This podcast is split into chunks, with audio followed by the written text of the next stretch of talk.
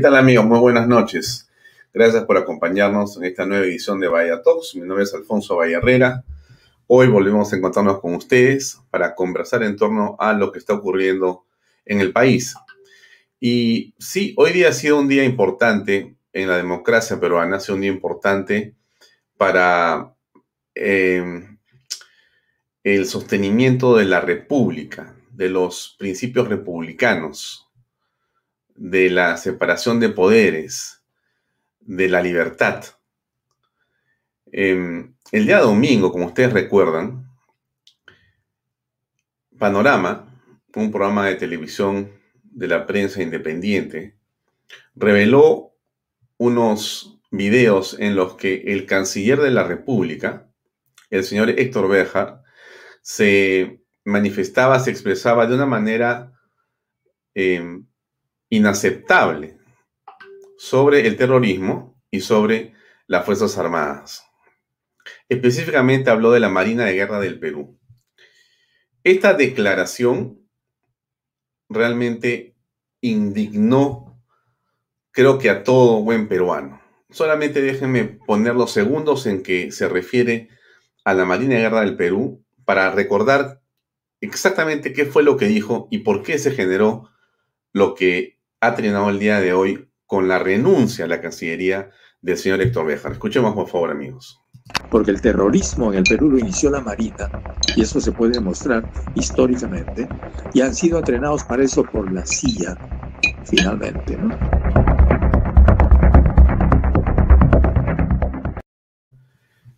Bueno, lo que dijo es a todas luces falso, pero sobre todo inaceptable para la democracia, para quienes respetamos las instituciones y quienes vemos en las Fuerzas Armadas y la Policía Nacional pilares fundamentales de esta república después de 200 años. Qué importante es la reacción que ha habido.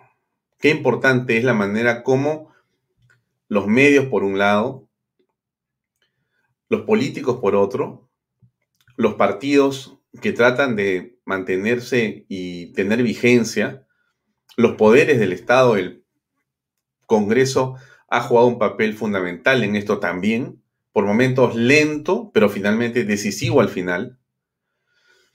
Y también la calle, también las marchas, también la gente movilizándose de una manera muy importante y de una manera que nos hace sentir, creo que a todos los peruanos, que estamos en el camino correcto de defender aquello que nos ha costado a todos los peruanos Hoy día han habido expresiones fantásticas, fantásticas, eh, frente a la Cancillería, desde, muy temprano. Les paso algunos segundos para que vean qué fue lo que iba pasando. Como ustedes saben, Béjar dijo lo que dijo.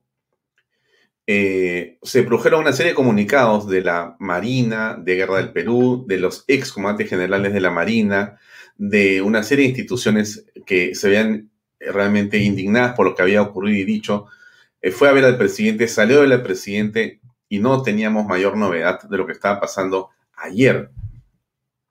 Hoy en la mañana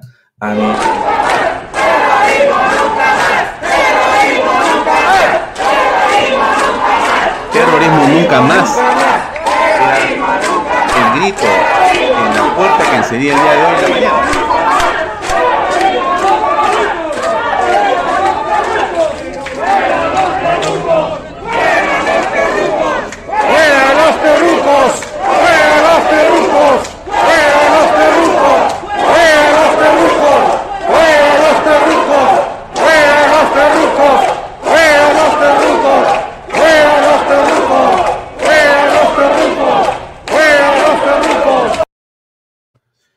Eso era lo que estaba ocurriendo hoy en la mañana. Otras expresiones que no quiero dejar de mostrar son hasta el himno nacional, ¿no? Entonar las notas a voz en pecho de un grupo de gente que está allá afuera indignada, ¿no? Escuchen unos segundos de esto, por favor, porque me parece muy importante la sensación que transmite estas imágenes.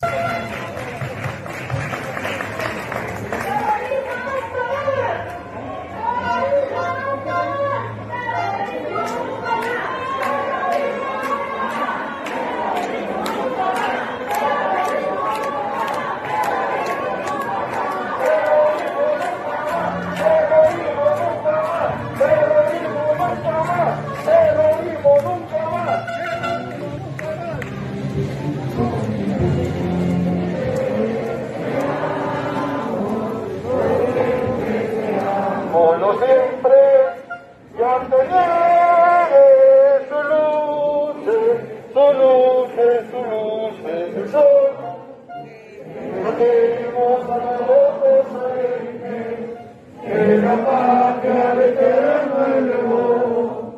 A.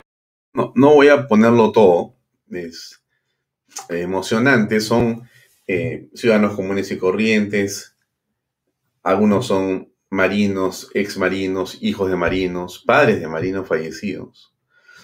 Y la gente se reúne para cantar y a protestar democráticamente, pero con valentía, frente a una acción que muchos hemos catalogado como vergonzosa, ¿no? Oprobiosa, ¿no? Para el Estado, para el país. Eh, la Cancillería de la República había hecho un comunicado ayer en la noche que era realmente una barbaridad, ¿no? Seguramente las personas que acompañan a Béjar escribieron esto. Según ellos, lo que había ocurrido era que lo habían sacado de contexto, que había una campaña sistemática para editar declaraciones antiguas. Eh, son de febrero, por si acaso, lo que hemos escuchado en Panorama. Si hubiera sido cierto lo que dice en ese comunicado, pues lo que tenía que haber hecho el señor canciller es colocar la versión completa para escucharla. Pero obviamente eso solamente hubiera traído, eh, digamos, una situación de mucho mayor eh, indignación para todos. Canal B ha puesto este, este pozo hoy día, muy, muy interesante, porque ahí decimos en ciudad número 20 en el cargo, Héctor Béjar le dice adiós al Ministerio de Relaciones Exteriores y se convierte en el primero de los ministros de gobierno de Pedro Castillo en perder su puesto. Veinte días duró el canciller. Está el comunicado de la Presidencia de la República, o sea, de Pedro Castillo, que dice, la Secretaría de Comunicación Estratégica y Prensa del despacho presidencial hace de conocimiento a la opinión pública lo siguiente, que el señor Héctor Beja Rivera presentó hoy ante el presidente de la República, Pedro Castillo, su carta de renuncia irrevocable al cargo de ministro de Estado en la cartera de Relaciones Exteriores. En esa el jefe de Estado aceptó la renuncia formulada por el señor Bejar Rivera, 17 de agosto del 2021. Esto fue lo que pasó hoy. Esto fue lo que pasó hoy. ¿Qué decimos antes de conversar con nuestra invitada de esta noche, que es además congresista y presidente de una comisión importante también, y que vamos a conversar sobre lo que está pasando en el terreno político, tan delicado y tan importante. Bueno, decimos que en realidad eh, Béjar no se equivocó. Béjar no se equivocó. En la lógica y en la narrativa que tiene el marxismo-leninismo y que tiene Perú Libre y este grupo de personas, ellos están en ese plan. Lo que ha dicho Béjar es su plan. La destrucción de la Fuerza Armada, de la Policía Nacional, de las instituciones republicanas, es el plan del marxismo-leninismo. Béjar no se ha equivocado, está siguiendo un libreto, un guion, una narrativa, un storytelling. Eso es lo que ellos tienen que hacer. Pero había una reacción de las personas en la calle, de la prensa independiente, del Congreso, que finalmente se dio cuenta que o lo hacía o terminábamos con la democracia. Así es, así de grave creo que ha sido la situación. Pero se ha logrado, por lo menos hasta esta hora, no una victoria, por favor. Lo peor que podría pasar es que alguien piense que esto es algo que eh, significa que se ganó el día de hoy. Esta es una larga, pero larga jornada que va a ser seguramente de semanas o meses o quizá años para poder regresar al punto en que la democracia esté consolidada porque hoy día está en un terrible riesgo, terrible riesgo. Entonces quería ponerles esto porque me parece muy importante no perder de vista dónde estamos parados ahora, ¿no? Estamos en la mitad de una bataola, en la mitad de un campo de batalla. Nada que celebrar, nada que celebrar.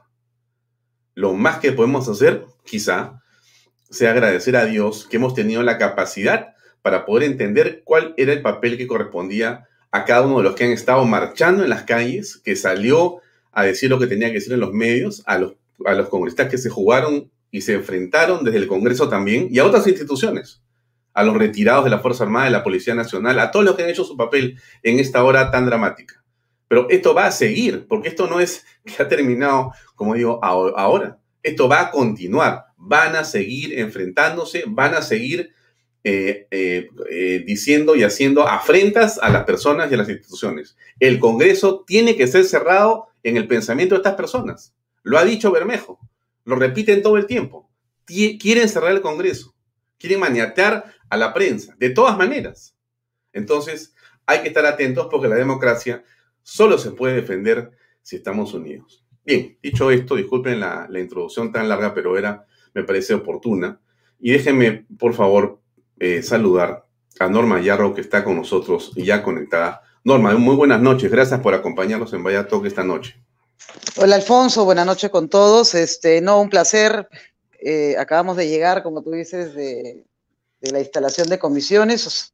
Todos los días son largos, intensos, sobre todo por la coyuntura política, pero qué importante lo que has dicho tú, ¿no? Acá han sido varias fuerzas las que se han unido, ¿no? De una sociedad democrática y lo que estamos buscando, ¿no? Tanto el Congreso de la República, la sociedad civil, las Fuerzas Armadas, los retirados de las Fuerzas Armadas. Y como tú dices, recién comienza esta situación de buscar una estabilidad, ¿no? Estamos muy complejos, con días bastante complicados, el día a día, porque mañana no sabemos con qué noticia nos vamos a levantar, pero creo que se están logrando objetivos, ¿no? Los objetivos es de que la gente esté entrando en razón que el Congreso de la República está para trabajar a favor de, la ciudadanía, ¿no? que no se ha visto pues como, fue visto durante muchos años como el patito feo, ¿no? el obstruista de, un gobierno. Y creo que también ah, hay que reconocer que si quizás no fue por voluntad propia, fue por eh, que la gente, la calle, las autoridades de hicieron entender al señor Castillo que esto no va a caminar si es que no existe consensos, ¿no? Y lo que había hecho el señor Béjar realmente era una falta de respeto absoluta, no había lugar a enmienda, o sea, no, no había forma de que traduzcan lo que había dicho, porque dicho, lo había dicho claro, y esto era una falta de respeto a nuestras Fuerzas Armadas en general, ¿no? Mm. Sí, ahora, eh, Norma, has mencionado eh, un tema para comenzar esta conversación que me parece que es central y que es la piedra angular de esta defensa en la que estamos inmersos todos los peruanos que queremos que el país continúe progresando y es el consenso. El consenso eh, hay que entenderlo, permíteme simplemente dar una pista para, para poder conversar contigo. El consenso no es unanimidad. El consenso no es genuflexión, el consenso no es eh, derrota, ni triunfo, no es aplastar, ni es aplastarse.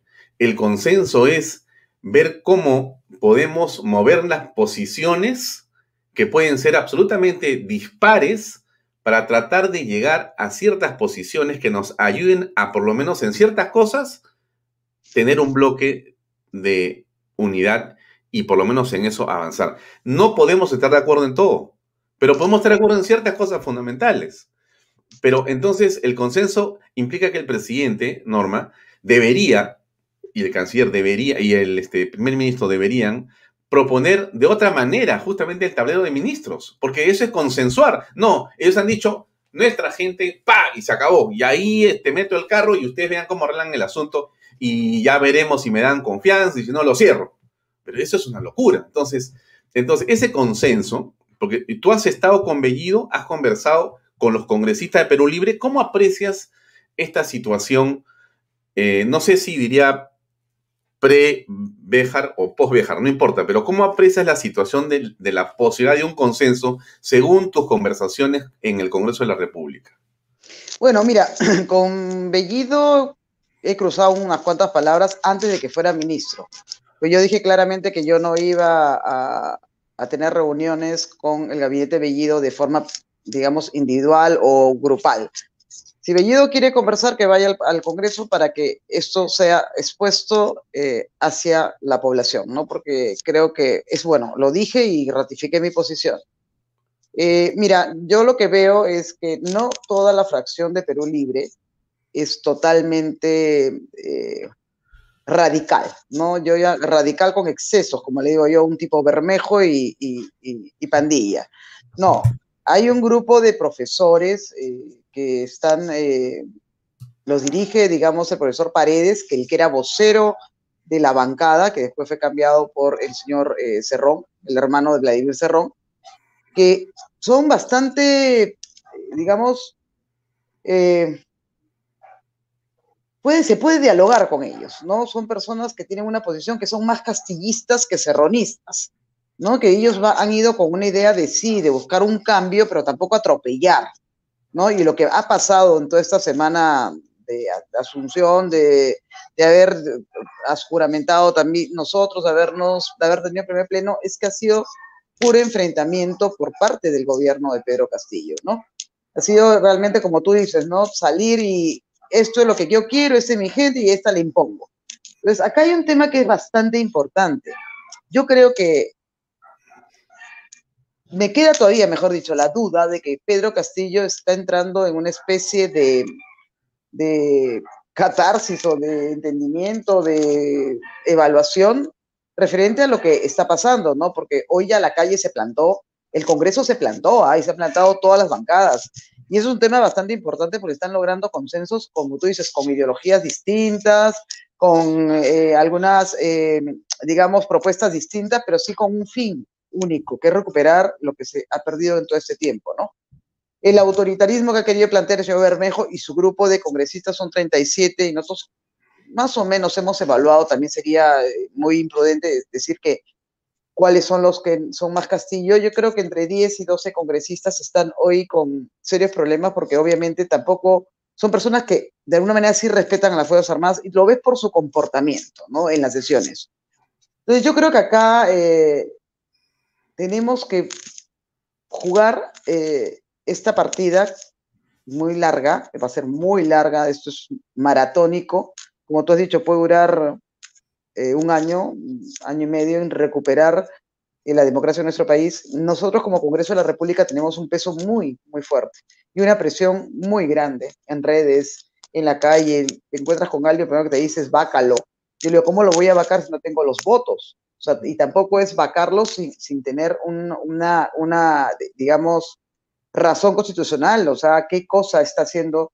Sí, no, pero que voten a los, a los, a los, a los ministros. hay que hacerle entender a las personas que lo que menos queremos nosotros es perder eh, esa, esas dos balas de plata, como dicen, ¿no? A mí me hace mucha gracia entonces las dos balas de plata, que es el Congreso de la República tomando medidas apresuradas. De alguna manera, la primera semana ha sido de querer arrinconarnos.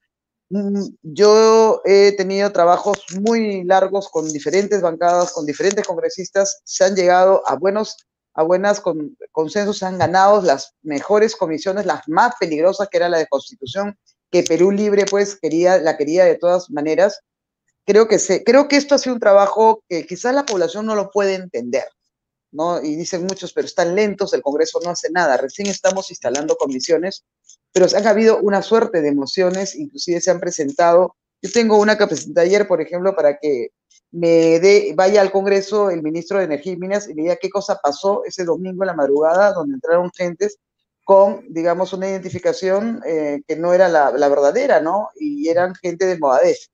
Sí estamos actuando, pero cuando tengamos hoy hemos, corrido con comisiones, mañana tenemos otro día de comisiones, pasado tenemos pleno y también comisiones, yo creo que vamos a, trabajar buscando esta seguridad que quiere la población. Y ahí, ahí viene un poco el, trabajo y me preguntaban ayer abiertamente, pero ¿cómo logramos el consenso? Primero yo creo que acá debe haber un reclamo de la población también a las, a las personas que eligieron como representantes, ¿no?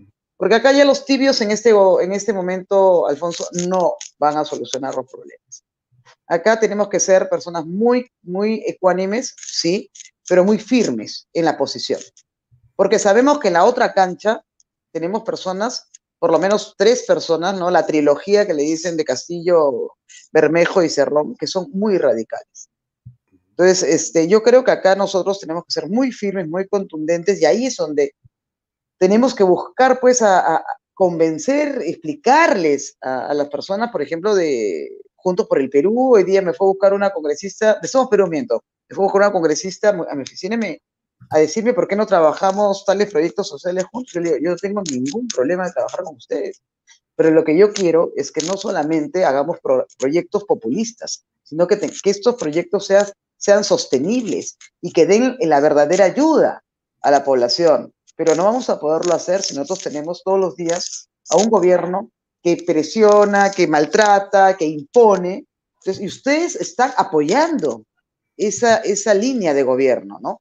Y estoy conversando un buen rato con la congresista, que es muy, muy agradable, la verdad. Me dijo, sí, Norma, tienes razón, eso nosotros no, no, no lo hemos visto de esa forma. Sí estamos medios este, complejos con lo de Béjar, ha sido pues una bomba atómica para todos, ¿no? Lo de Béjar ha sido, no había forma de excusarlo. Y creo que acá eh, hay personas muy valiosas que creo que pueden darle un giro a este pensamiento y lograr lo que queremos que es gobernabilidad, ¿no? Mm. Ahora, eh, has hablado de que la percepción que podríamos tener algunas personas y que en las redes se manifiesta de manera permanente es que el Congreso está lento, ¿no?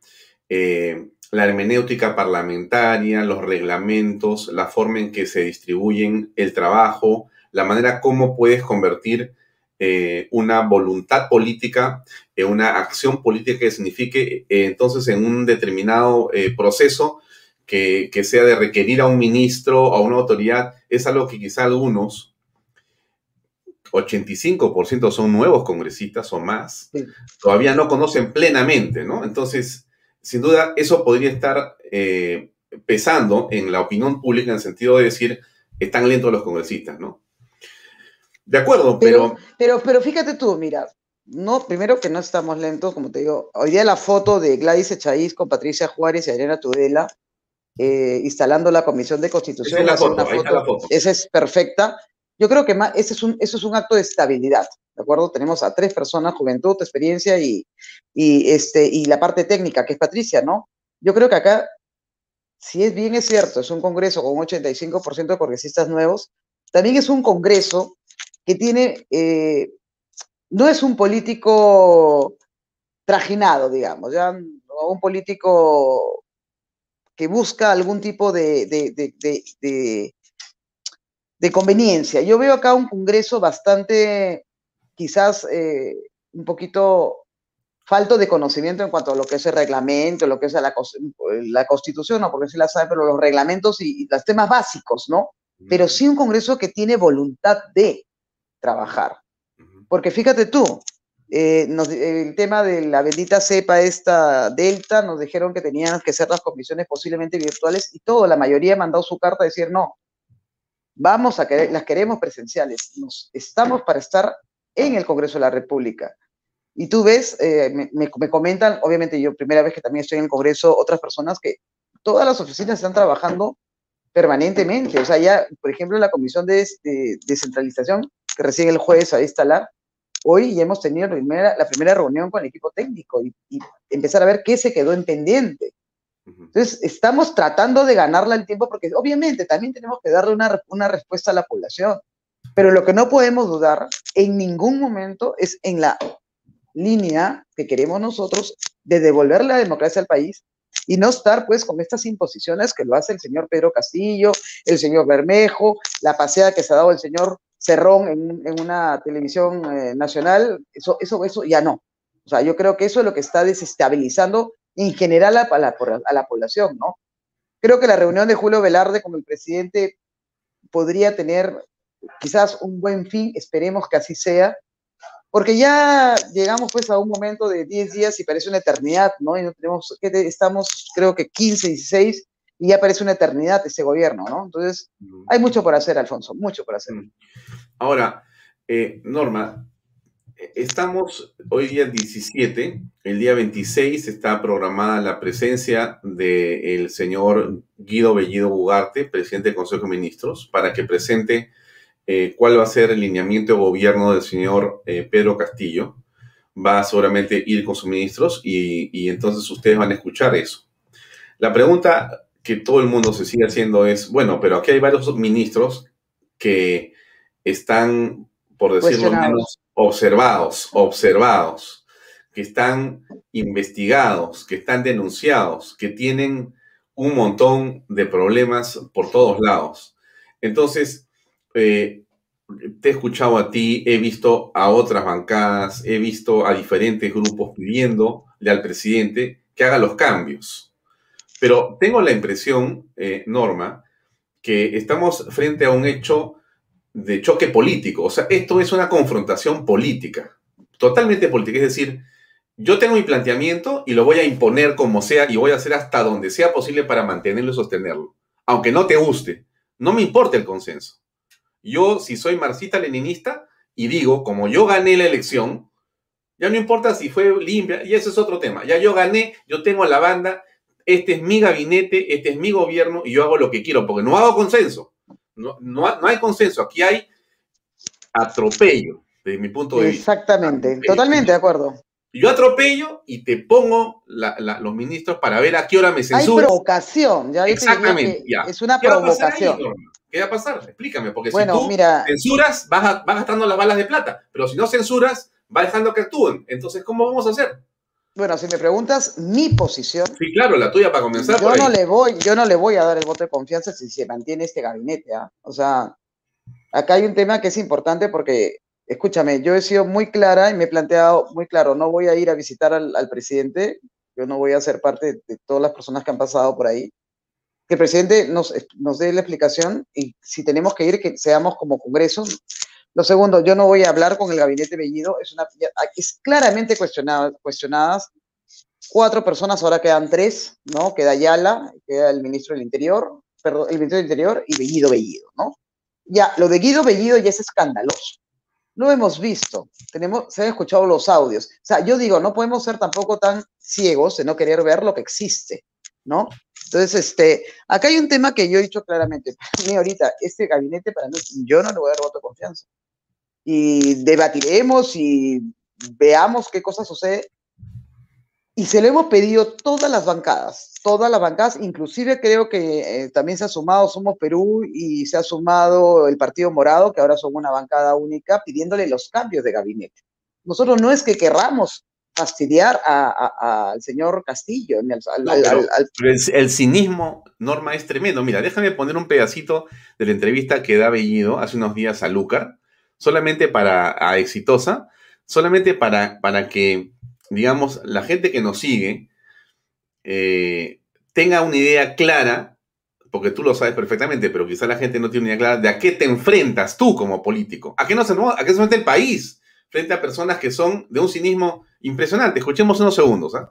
Vamos a dejar claro, el Ministerio Público, con su autonomía, tiene toda la, toda, toda la obligación de investigar, de desarrollar.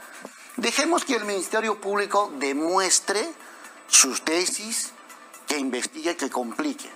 Pero eso de ninguna manera puede ser un hecho para que a nosotros se nos incrimine. Y yo voy a aclarar lo siguiente. Lo que existe en ese audio es una conversación natural de que con un secretario de organización, no con cualquier persona, con un secretario de organización, que yo soy secretario regional, le indico, que el profesor Pedro Castillo iba a llegar y realmente nosotros estábamos llevando una, una, campaña totalmente austera. Y le dije efectivamente, a ver si nos pueden apoyar. Y ni siquiera ellos también estaban en la misma situación. Es una conversación que se da. Usted puede conversar con su esposa y le dice, Nicolás, hay esta situación y le vas a decir, la señora Esther Capuñay no me ha pagado, estoy sin balas, estoy niki. Y entonces, o sea, bueno, bueno, este, el señor eh, Guido Bellido Ugarte, para que las personas tengan claro, es el presidente del Consejo de Ministros, es congresista de la República, eh, tiene por lo menos tres investigaciones fiscales en este momento abiertas. Una es por lavado de activos. Por eso que dice él, no, que no, eh, yo pedía, pedía, pero no, en verdad no pedía, estaba solicitando, conversando, pero nada más. No tiene, según él, nada que ver con los dinámicos del centro, según él, ¿no? Pero esa es una. Otra por el tema de Dil Lagos, que es apología al terrorismo. Otra por el asunto de sus vinculaciones con la gente terrorista del Brain, por terrorismo. Tiene tres investigaciones fiscales. Es PCM. Él lleva a los ministros y va a presentar un plan de lineamientos para el país el 26. Ustedes se enfrentan a este tipo de argumentos políticos. Es, ah, pero por favor, yo estaba conversando nada más, no hay nada de malo en eso. Bueno, ser y parecer, dice el dicho, ¿no? Ser y parecer, ser y parecer personas honestas. Pero aquí, frente a qué estamos, eh, Norma, ¿cómo vas a manejar No, mira, a ver, hay un cinismo claro, ¿de acuerdo? O sea, tú los escuchas hablar y realmente lo que tú dices, pues no, yo no lo, yo no lo, no es esto, es lo que crees tú que es. O sea, ellos siempre tratan de sacarte la vuelta por donde ves, donde, donde ellos mejor se acomodan, ¿no? Pero es claro que acá hay indicios de que esto no ha caminado bien. Y no me va a decir, pues, una campaña austera cuando hemos visto micros, hemos visto ómnibus de gente que traía acá Lima. O sea, no, eso no es austero, ¿no? Yo he visto, yo lo he visto porque he tenido las filmaciones de, de reuniones que hacían a las ollitas comunes como si fuera, pues, la gran fiesta cuando las señoras querían que les den comida y no que les pongan arañas ni luces ni orquestas.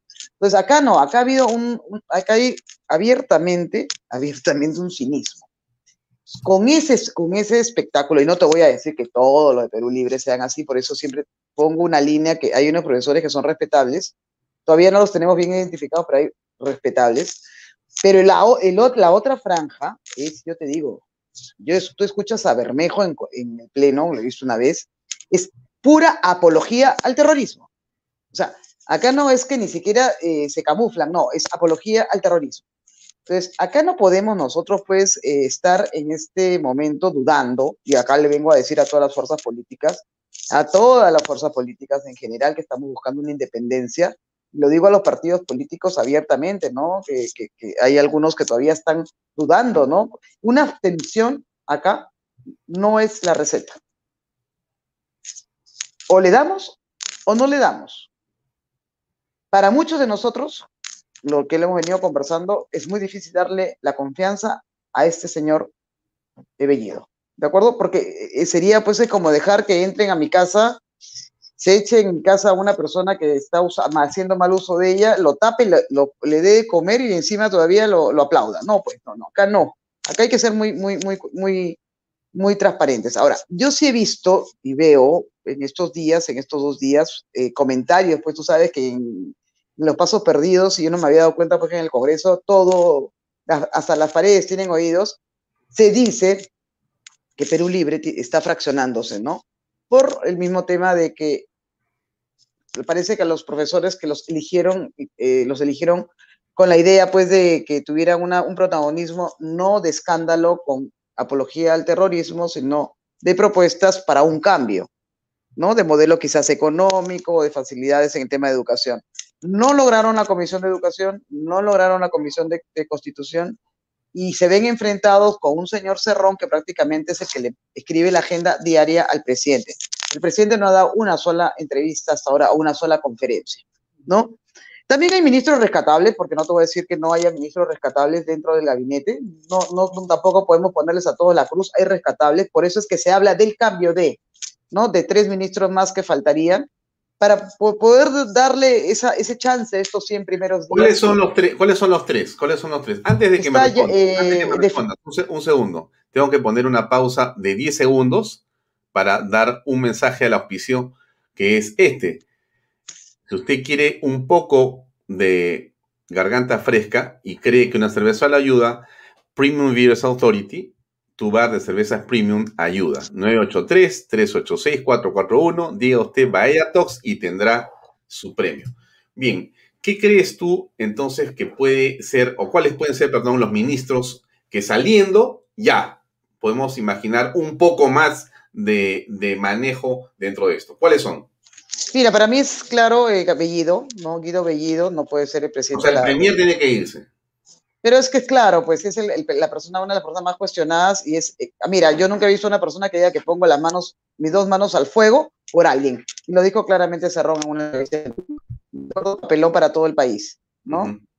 y, después, después le pedimos a, a, Pedro Castillo que deslinde Cerrón, entonces ya no entiendo. Si te das cuenta, es, una, es, es como estar dentro de un chocolate espeso, ¿no? Y buscas y no encuentras nada, es lo mismo, más de lo mismo. Entonces, este, ese es un tema. El otro tema que tenemos Ayala, pues Ayala es cuestionadísimo, ¿no? Es una persona que está muy cuestionada. Eh, eh, si no me equivoco, él es, fue suboficial, fue dado de baja por varias denuncias fuertes y hoy es el ministro de Defensa. Y tenemos al ministro del Interior, que largamente también está cuestionado. Y, en fuerza, que es Carrasco, que es Carrasco, exactamente. Carrasco Millones, Carrasco Millones. Claro, y ese fue el señor Beja, ¿de acuerdo? No me estoy metiendo con la señora del Ministerio de la Mujer, la señora, este, se me ha ido el nombre ahorita. Este, porque, bueno, se le vincula que ex, la expareja tenía eh, vínculos con el terrorismo, pero bueno, vamos a suponer que vamos a darle el beneficio de la duda que la expareja, ¿ya? Vamos a suponer. Eh, Anaí Durán, ¿ya? Pero hay tres personas muy conflictivas ahí, que es defensa, nuestras fuerzas, interior y la PC, ¿no? Entonces, es, y es lo que han pedido la mayoría de los partidos políticos. O sea, si tú ves, más o menos son los mismos ministros que estamos pidiendo al señor Pedro Castillo, presidente de la República, hoy, que por favor este, haga los cambios del gabinete que se necesitan para poder llegar a evaluar su plan de los 100 primeros días y el Congreso de la República dar el soporte que se necesita. Ojo que estamos todavía con un tribunal constitucional que ya tiene dos años y hasta ahora, digamos, de más del plazo. Eh, tenemos el tema del BCR, tenemos mucha, una agenda muy recargada. Y todo esto es lo que está originando pues esta inestabilidad de país, ¿no? Y como te digo, las noticias son aterradoras. Todos los días te levantas y no sé qué cosa va a decir mañana señor Bermejo, no sabemos qué va a decir mañana el señor Bellido.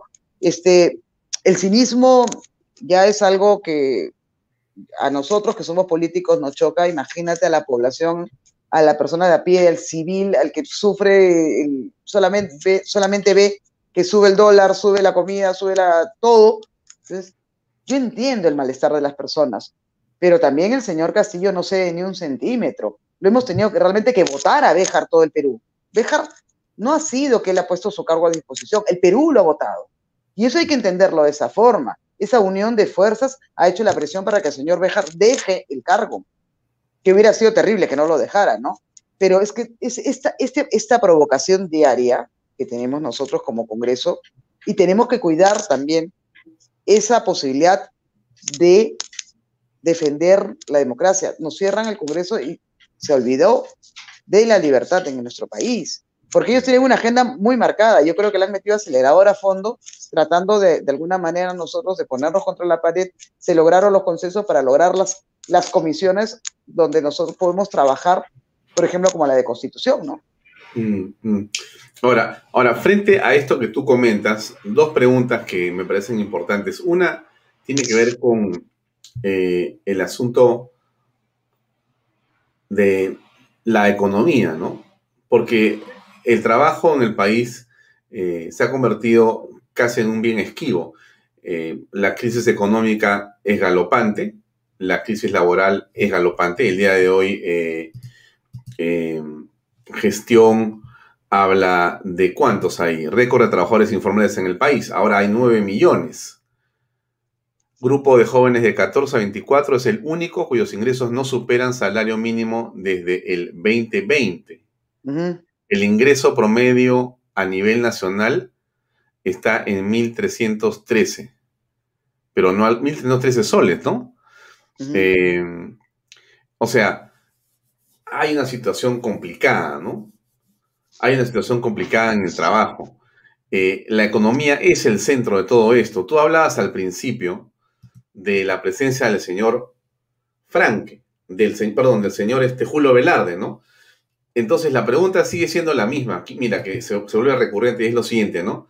Eh, no están dorando la píldora para simplemente engañar, hacer que el tiempo transcurra y al final meter un manazo o un golpe sobre la mesa, porque lo de Julio Velarde de repente es justamente eso, ¿no? tranquilizo los mercados para me dejen estar un poco más de tiempo, ver bien cómo funcionan las cosas acá y después apoderarme finalmente también del BCR.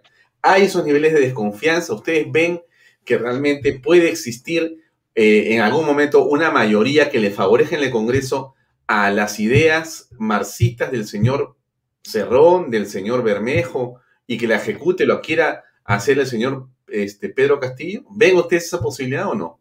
No, mira, yo la veía eh, hace una semana, ¿de acuerdo? Eh, pero ahora ya se están dejando leer. La entrevista del, domingo, para muchos ha sido realmente una entrevista que ha golpeado, ¿no? Pero se dejó leer. se dejó leer el plan que tienen ellos. Entonces nosotros tenemos que jugar inteligentemente. Ya sabemos lo que quieren hacer. Para de repente, para Cerrón ha sido un triunfo, para nosotros ha sido que ellos no van a retroceder y nosotros tenemos que pensar para tampoco retroceder y poder pasar la ola. Yo creo que lo de Julio Velarde en este momento es la estabilidad que el país necesita, pero Julio Velarde es una persona que ha sostenido muchos años la economía en el país, ¿no? Y realmente su posición hoy juega un papel muy importante. Eh, hay cosas que no se pueden hablar ni contar, son cosas que venimos trabajando nosotros el día a día. Cuando conversaba contigo antes de la entrevista, yo te dije, estoy con la agenda apretada, porque sí, nosotros fuera del Congreso estamos reuniéndonos porque tenemos que darle a la ciudadanía esa tranquilidad de que no es que haya una mesa directiva tibia, no, no es así. Este, creo que se ha logrado una mesa directiva de consenso, ¿no? Para bien o para mal para algunos, y ese hasta es mi caso. Pero eh, todo en política, tú sabes, diálogo, es diálogo. Mm. Yo no creo que nosotros, yo, yo no creo que ahorita, sé que estamos enfrentando, mejor dicho, a un enemigo sumamente fuerte, ¿ya?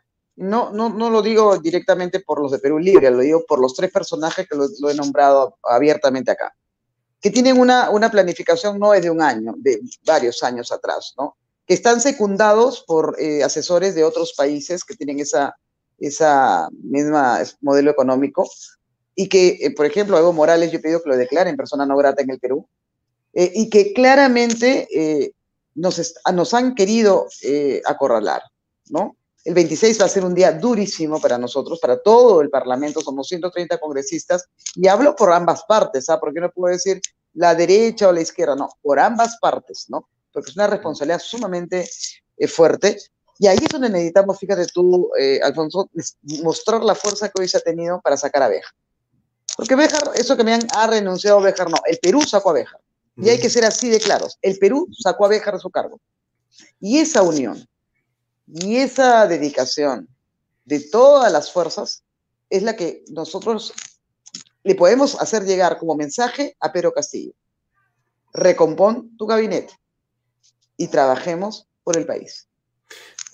¿Tú crees, eh, Norma, que se pueda llegar a 87 votos para vacar a Pedro Castillo?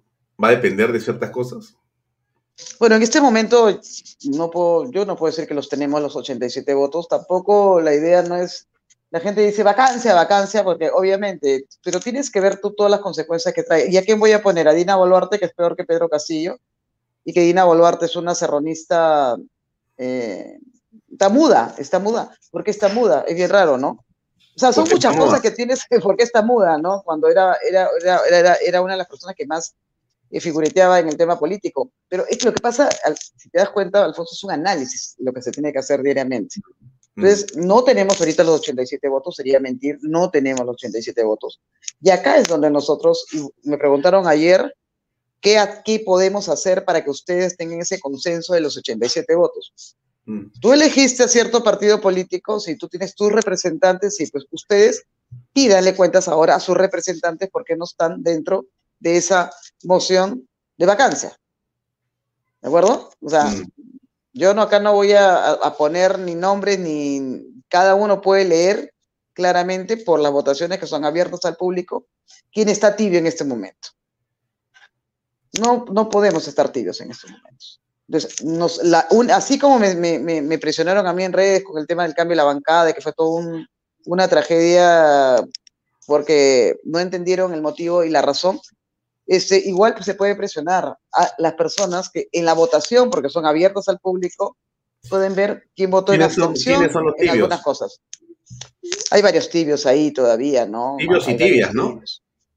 Tibios. y tibias. No, yo me cuando me refiero a tibios, yo no soy de decir, bueno, eh, señoras, ¿cómo, cómo oh, buenas tardes a todos y a todas, a todas y a todos. A todos. No, yo digo tibios y a todos, no, yo soy tibios, tibios en general. Perfecto. partidos políticos que están tibios. No pongamos, no, no, personalicemos, porque son bancadas que se deben a una, a un, a una misma, digamos, indicación, ¿no?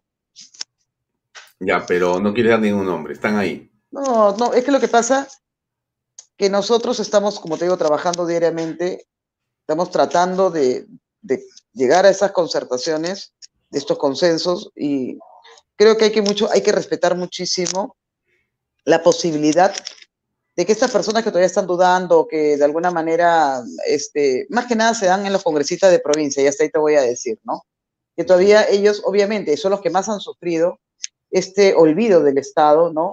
Eh, esta, este, este, esta división que había, por eso me, me, me, encanta estar en la Comisión de Descentralización, porque realmente la ley de descentralización nunca funcionó en el país. Y estas personas de provincia han sido las que han sufrido el olvido del, del gobierno central. Y son ellas las que tienen que convencerse, en muchos casos, de que esta, este modelo que nos presenta Pedro Castillo no es el que el país necesita retroceder 40 años para atrás, ¿no?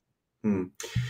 Eh, la junta directiva, ahí está Mari Carmen Alba, y algunos creen que a veces avanza en neutro.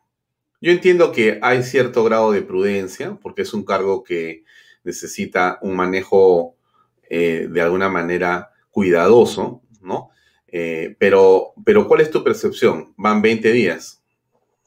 Mira, yo, muchos me dicen, pero es, muy tibia, es muy tranquila. Yo en los días que he tenido de conversar con María del Carmen, yo te digo que tiene, le dejo el beneficio a la duda de que va a ser, lo que está haciendo, lo está haciendo pensando. Es una dirigente que, es, eh, que hace, digamos, que desde muy joven está en política, no es una improvisada. Uh -huh. Tenemos a las dos mujeres muy fuertes, que es eh, Lady de Arequipa, eh, no, perdón, de Ancash, y tenemos a Patricia Chirinos, personas bastante fuertes, ¿no? Mm. Y el trabajo que se viene haciendo, mira, no tenemos, nos dejaron a nosotros un congreso bien complejo, no estamos en pandemia, no tenemos ni máquinas, estamos trabajando el día a día, pero ya se instalaron comisiones y normalmente las fechas de instalación son, son pasado, el primero día de septiembre. Mm. ¿No? Se ha hecho el pleno. La vez pasada empezó de las 10 y terminó a las 9 de la noche porque se trataron de ver todas las mociones, las comisiones. Yo te diría que María del Carmen Alba está jugando un papel muy difícil en este momento, en una coyuntura muy difícil. Eh, te puedes imaginar tú que vaya a ver el presidente de la República para decirte que le den la comisión de educación. Ya desde ahí, pues, eh, son temas muy complejos. Pues, ¿cómo ir el presidente a meterse al otro poder del Estado a decirle quiero que me den la comisión de educación? O sea, quiero que mis chicos tengan la comisión de educación. O sea, como yo lo dije claramente y no me arrepiento de haberlo dicho, eso estaba lloriqueando una comisión.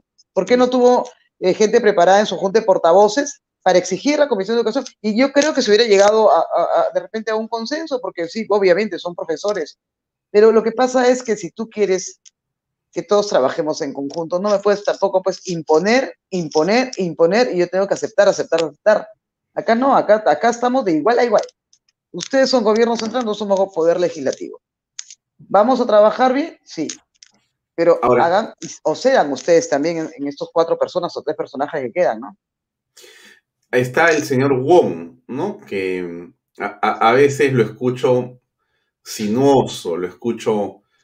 No, no, nunca, sé, nunca sé qué va a decir, nunca sé, que, nunca sé si va a estar sí. acá o allá. Eh, para mí siempre es una incógnita su, su posición política. Sí, bueno, ese es uno. O, no, es, o, no, o, es una percepción equivocada. No, no, no, no, no, no, es, no es una percepción equivocada. Y no, yo soy una persona que habla abiertamente y francamente y no es una sé, posición equivocada. No, no, no es una posición equivocada. Es, esa es una de las personas que hasta ahora no podemos leer bien. No, ese grupo político no lo podemos leer bien, ¿no? Pero, como te digo, todos estamos eh, trabajando, tratando de, tra de, trabajar. No podemos pelearnos ni enemistarnos este, en este momento. Muy por el contrario, debemos sumarnos, no debemos sumarnos para poder lograr los objetivos. Pero sí, yo hemos conversado con el señor Wong, le hemos dicho, pues, o sí o no, pero no puede ser creo, no, el creo ya no existe ahora, entonces que, que marquen una posición clara, ¿no? Entonces, claro, para ellos es, es difícil porque tienen una, no, no son una derecha, ¿no? Yo diría que son más un centro izquierda. Pero bueno, ya, son cosas, eh, es que nada puede ser completo, ¿no? Sí, sí, sí claro. podemos lograr la lógica de trabajar juntos, este, ni tan radical, ni tan, este, digamos, despreocupado, pero yo te digo, para los 16 días, 17 días que tenemos, ha avanzado bastante. Y el 26 es un día, como te digo, muy complicado. es un día, es un día a la vez, o sea, en, en, esta política es un día a la vez, ¿no? Como decían antiguamente, un día con su afán, ¿no? O sea, cada día con su afán, ¿no? Este, porque y la verdad es, es, mira, lo de Béjar ni lo imaginábamos el día sábado. El domingo salió en panorama. El lunes se este problema. Ayer presentamos todas las mociones. Si no renunciado, hubiéramos de repente entrado, tenido que entrar a censurarlo. O sea, es, es, el, es el día a día, ¿me entiendes? No sé qué pueda salir mañana el señor Bellido, que pueda salir mañana el señor Ayala o que pueda salir mañana del otro señor, bueno, no me acuerdo, es el ministro del Interior. Pero lo este, cierto, lo cierto es que estamos en una situación de inestabilidad política eh, y esto además tiene la amenaza de la Asamblea Constituyente, que quiere el gobierno de todas maneras. Pero antes de, entrar al tema, un, minuto, regreso como auspicio porque es importante decirlo. Tu bar de cervezas premium donde estés, Premium Beers Authority, 983-386-441. Viva a todos si tienes tu premio.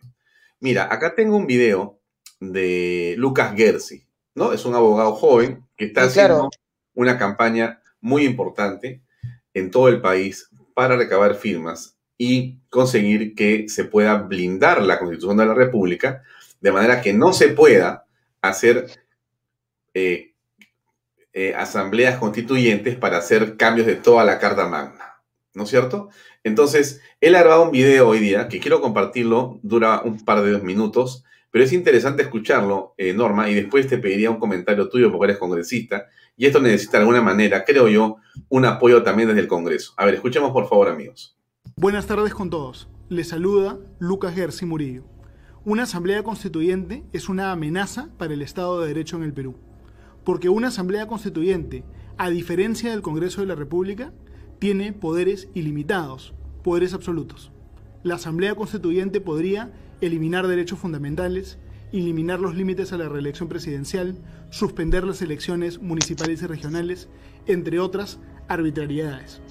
Peor aún, no solo nos están pidiendo que le entreguemos poder absoluto a una asamblea constituyente democrática, sino que quieren que le entreguemos poder absoluto a una asamblea constituyente antidemocrática porque los peruanos solamente podríamos escoger a la mitad de los miembros de esta asamblea y la otra mitad van a ser seleccionados a dedo por instituciones nombradas por el gobierno, como algunos sindicatos, pero no todos los sindicatos, algunos grupos profesionales, pero no todos los grupos profesionales, etc.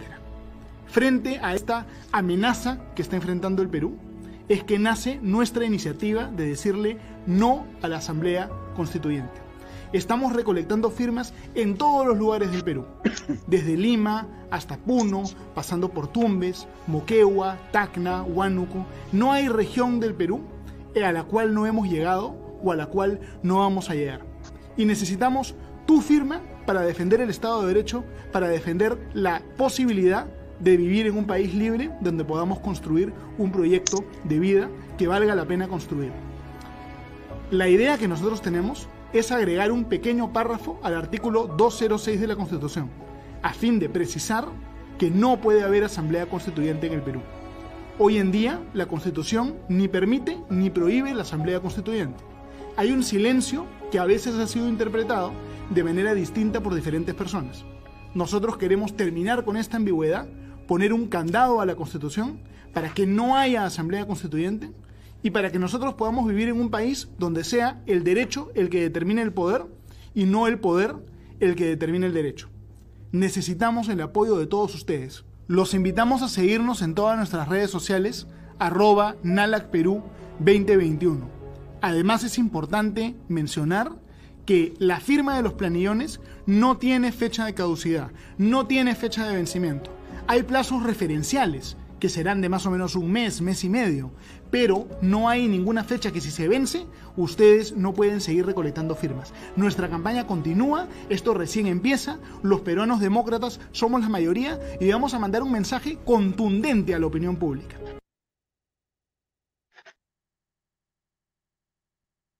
Era Lucas Gersi en una interesante presentación de lo que está haciendo. ¿Qué opinas al respecto, Norma? Sí, yo he estado con Lucas en Lambayeque, hemos estado en Chiclayo. Este, bueno, se hizo un viaje del Piura, eh, Chiclayo y este, Trujillo. eh, es, efectivamente lo que dice Lucas, hay un vacío en este artículo de la Constitución, ¿no? Que no te dice ni sí ni no, ¿no? Y lo que él quiere claramente poner ese candado y, me parece que es lo correcto. Ahora, a mí, la, a mí Adriana Tudela y Patricia Juárez y Laís Chaiz, creo que tenemos tres personas sumamente importantes que van, de mucha seguridad, sobre todo para, la, para, el, para el país, que van a darnos esta tranquilidad de blindar la Constitución. Nosotros no tenemos ningún problema, Alfonso, de, que hayan algunas modificaciones, le hemos dicho abiertamente, que entren a un debate, pero no vamos a permitir una, una nueva constituyente, o sea, la, nueva constituyente que está llamando Bermejo y que, y que ellos han jurado por la nueva constitución, que eso es lo grave. Y hemos revisado algunos videos, y no todos, por eso te digo que hay algo por ahí que, que se puede conversar, no todos los de Perú Libre juraron por la nueva constitución. ¿De acuerdo?